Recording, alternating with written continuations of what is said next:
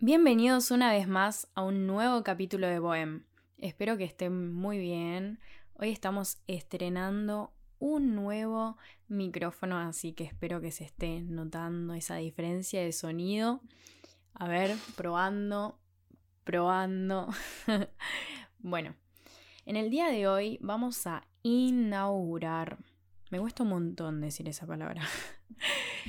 vamos a lanzar una nueva mm, vamos a lanzar una nueva sección del podcast que se llama Choluleando. No, esto no se va a convertir en intratables, no se va a, no se va a convertir en LAM.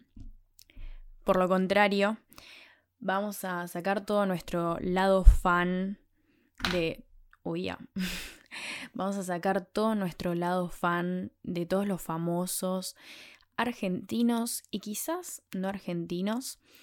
Eh, voy a estar contando cómo conocí algunas celebridades, eh, en este caso argentinas. Y bueno, cada capítulo va a ser una persona distinta, cómo lo conocí, cuál fue mi impresión y qué pienso de ellos. Así que bueno, arranquemos. Se vieron por casualidad, cansados en el alma Ella tenía un clavel en la mano. Él se acercó, le preguntó si andaba bien. Llegaba a la ventana en puntas de pie y la llevó a caminar por corrientes. Bueno, en el día de hoy, em, mi invitado, la persona que voy a contar cómo conocí, es a Fito Páez. Bueno, resulta que es una historia bastante graciosa, muy inesperada. La verdad es que es una historia bastante graciosa y muy inesperada. Esto fue así. Em, mis papás, sobre todo mi papá, era muy fanático de Fito, de sus primeros discos. Y, y bueno, tenía cassettes, tenía los videos en VHS, tenía CDs, tenía de todo. Bueno, resulta que, nada, él estaba muy fan y mi mamá antes no le gustaba tanto, pero mi papá le insistió, le insistió, le insistió mucho para que lo escuche y lo empezó a escuchar. Le empezó a gustar bastante y después cuando él empezó a crecer y empezó a, digamos, no crecer, sino que, qué sé yo, pasaron los años, hacía otro estilo de música, ¿no? Ya no les gustaba tanto. Entonces en mi casa no se escuchaba mucho su música. La del flaco tampoco. A menos que sean los primeros CDs. Bueno, entonces un día vamos a una feria del libro en San Isidro. Algo normal, un domingo cualquiera, muy lluvioso, me acuerdo, muy lluvioso. En 2018 fue esto. Estábamos en la feria del libro, mirando libros, cosas.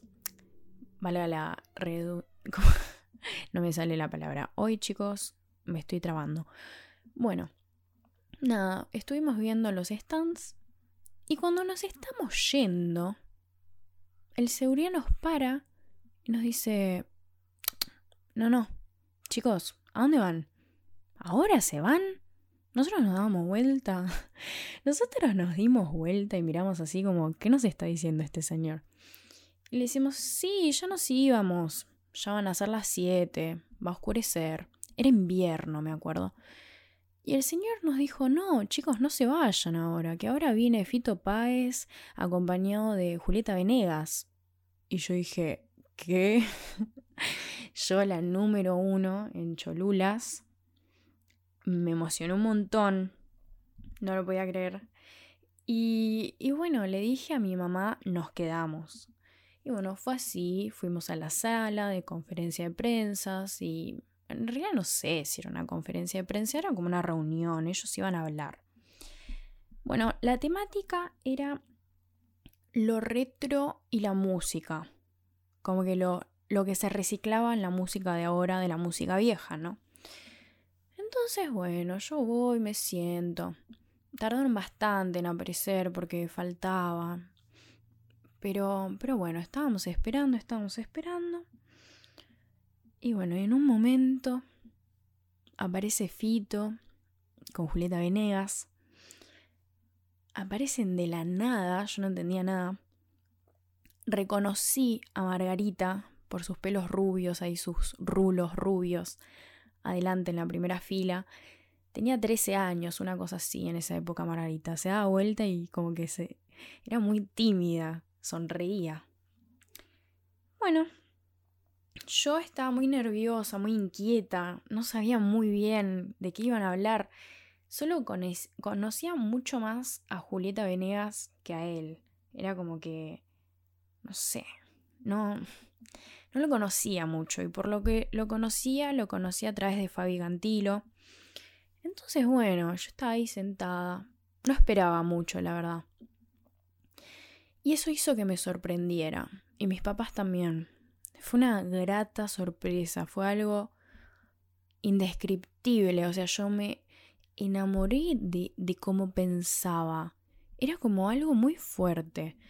Arrancaron a hablar Empezaron hablando un poco de teoría musical, de historia de la música, de Vivaldi, de Bach. Una cosa de no creer. Y la manera en la que hablaba de la música con tanta pasión, con tanto conocimiento, eso es importante. La forma en la que uno se expresa, al demostrar que sabe, sin menospreciar al otro por ignorante, pero transmitiéndole todo lo que uno sabe, es algo muy interesante y es algo que hace que las personas sabias, que claramente saben que son sabias, pero que no te lo refriegan en la cara. Es como que, bueno, sí, mira, yo sé un montón de música, pero tampoco soy Beethoven, ¿viste? Pero bueno, yo te cuento mis secretitos.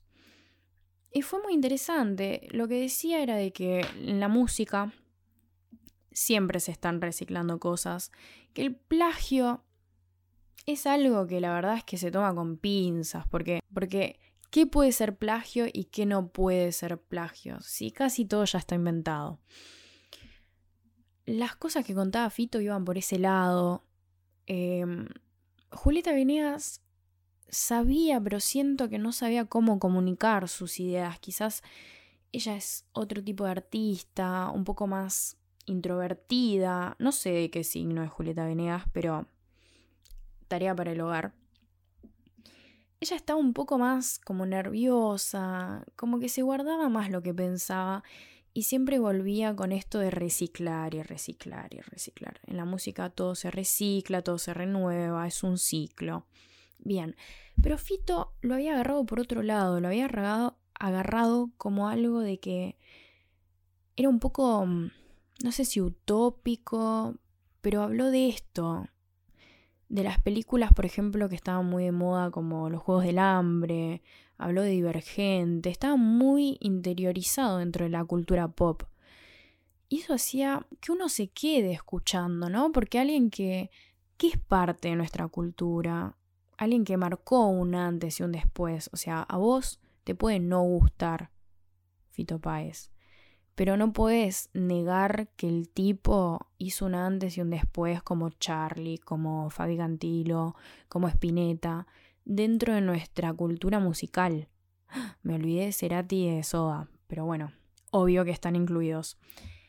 Entonces, me pareció muy interesante todo eso. Sigo repitiendo la palabra interesante, pero bueno, loco, es mi, es mi podcast, yo digo lo que quiero. Entonces, yo me quedé anodadada, o sea, sin palabras, muda. Me quedé ahí mirándolo, me quedé impactada. Porque la verdad es que si me preguntas al día de hoy, yo sé como en un concepto general de qué habló y qué dijo. Pero la verdad es que no, no te puedo decir exactamente porque me quedé tan como choqueada, sorprendida. Y no me pasó lo mismo que cuando conocí a otros famosos que capaz que me puse a temblar o alguna boludez así, sino que estaba tranquila. Sus palabras tranquilizaban, te hacían sentir que vos estabas ahí sentada en su living, en su living, perdón. Te hacían sentir que vos estabas ahí sentada en su living, tranqui, con Margarita ahí en un costado, riéndose, chusmeando el celular. Y eso lo hacía muy mundano, digamos, muy común, muy humilde, ¿no? Algo que por ahí en algunas entrevistas se puede interpretar como que es recreído, que se la cree mil y qué sé yo. Pero no va tanto por ese lado. Y bueno, todo esto de Fito salió porque yo el sábado fui a Saldía Cultural, o Saldías Cultural, la verdad es que ahora mismo no me acuerdo, al show gratis que dieron, que fue buenísimo, y él era invitado sorpresa. Es raro, ¿no? Como Fito y las sorpresas siempre se relacionan en mi vida. muy común. Esta vez fui como muy fan, obvio, ya me sé todos sus temas más o menos. Los que escuchan mis covers ya sabrán que hice como 80 covers de su música. Y él decía esto de que antes de cantar 11 y 6, dijo, bueno, voy a cantar una canción que ya se podría considerar como un clásico. Es que sí, sí, boludo, sí, es un clásico, es un clásico, chabón, o sea, es una obra maestra lo que escribiste. Y. Y bueno, nada, esto que. Uno. Uno siente que él sabe lo groso que es. Pero lo bueno es que siempre desde el lado de la humildad. Siempre desde el lado de la humildad. Es como que. Grosísimo, pero. Mira. No me la creo a mil, ¿entendés? Y eso me agradó, me gustó mucho, me dejó muy impactada. No lo hablo solo como fan, sino como esa nena de 17 años que lo conoció, yo, pero hace un par de años, que no lo conocía de nada, que lo conocía de nombre y que se quedó realmente impactada como cuando tenés un muy buen profesor de historia en tu colegio y te está dando una clase muy grosa y por ahí te está contando que María Antonieta tenía una peluca, no sé, amarilla en, en la Revolución Francesa, pero vos te quedás como, ¡fua! Este tipo, ¿cómo sabe? Bueno, esa fue mi impresión de Fito. Alguien muy sabio. Alguien muy sabio que todavía tiene mucho, mucho por decir.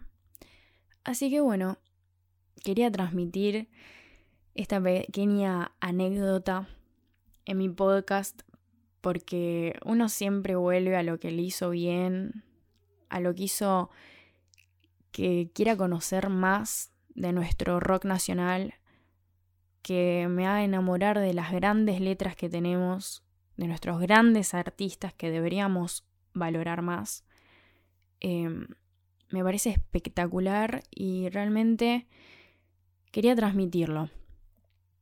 Quería transmitirlo y quería contarlo porque ahora que va a empezar, va a empezar esta nueva sección que espero que les guste, eh, quiero que él sea el primero, digamos. Así que bueno, con esto cierro el podcast. Espero que les haya gustado.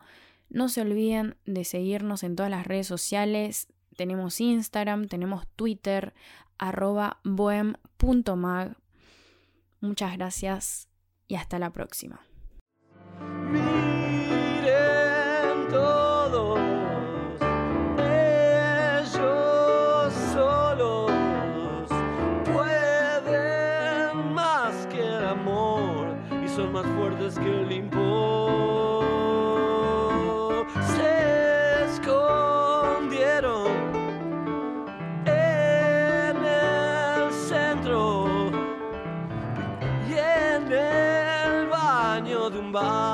Sellaron todo, todo, todo con